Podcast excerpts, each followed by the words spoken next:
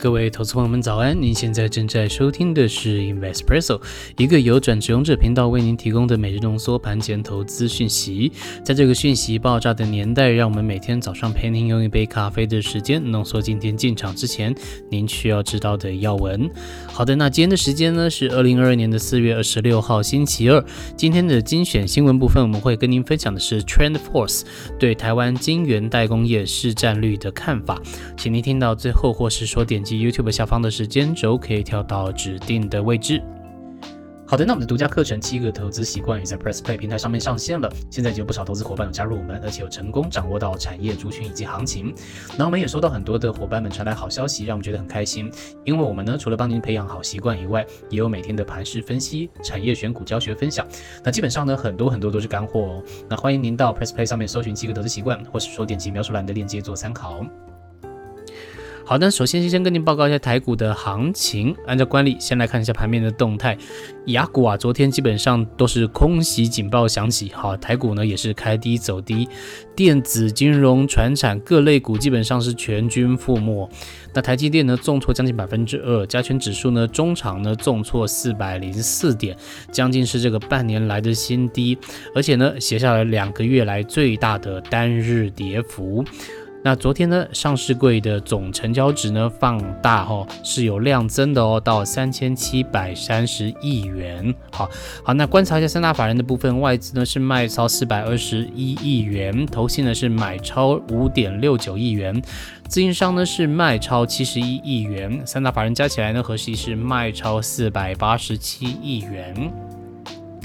好，接着观察一下指数的部分，加权指数呢是下跌四百零四点，柜买指数 OTC 呢是下跌七点四五点。那昨天呢是收在全场最低哦，是收实体的黑 K 哦，所以说请投资朋友们今天也要特别留意一下。好，再来观察新台币的部分，收在二十九点三七元，是贬值了零点一一元，好，继续往下贬值。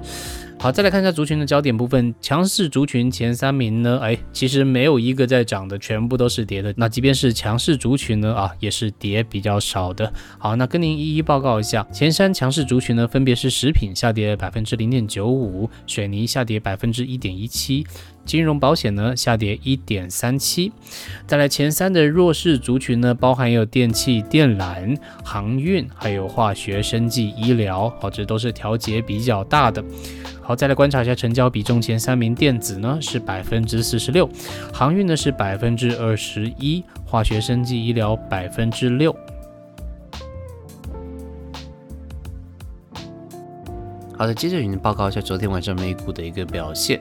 呃，在中国疫情恶化，还有联准会紧缩政策的担忧之下，陆股跟欧股呢都是呈现下滑的。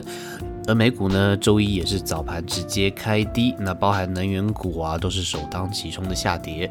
但是随着美债的殖利率回落，科技股的尾盘买气回笼，所以说美股昨天普遍有呈现止跌的现象，普遍呢是收下影线或是红 K。指数的部分呢，道琼工指数呢是上涨两百三十六点，纳斯达克指数呢是上涨一百六十五点，而费城半导体指数呢也是反弹上涨五十二点。布兰特原油指数油价的部分呢，目前在一百零二元，持续的下滑当中。而昨天的族群前三强的话，包含有房屋建筑、医疗计划以及软件开发；前三弱的呢，包含有金属采矿、农业以及钢铁。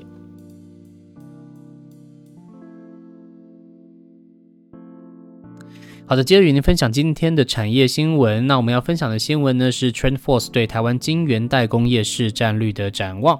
我们帮您总结为三个重点，分别是现况。以及对未来的看法，还有其他的一些看法。好，先跟您报告现况。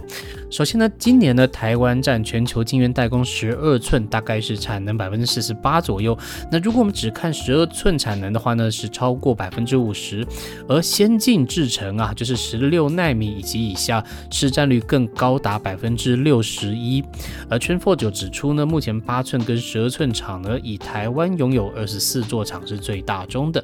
再来呢，是中国。韩国以及美国，呃，但是呢，在二零二一年之后开始新建厂的计划来看，新厂数目虽然以台湾还是最多，大概有六座厂正在进行当中，但是呢，其次中国跟美国也非常的积极，分别有四座跟三座新厂的一个计划。好，所以说这就带到第二点了，就是 TrendForce 对于未来的看法。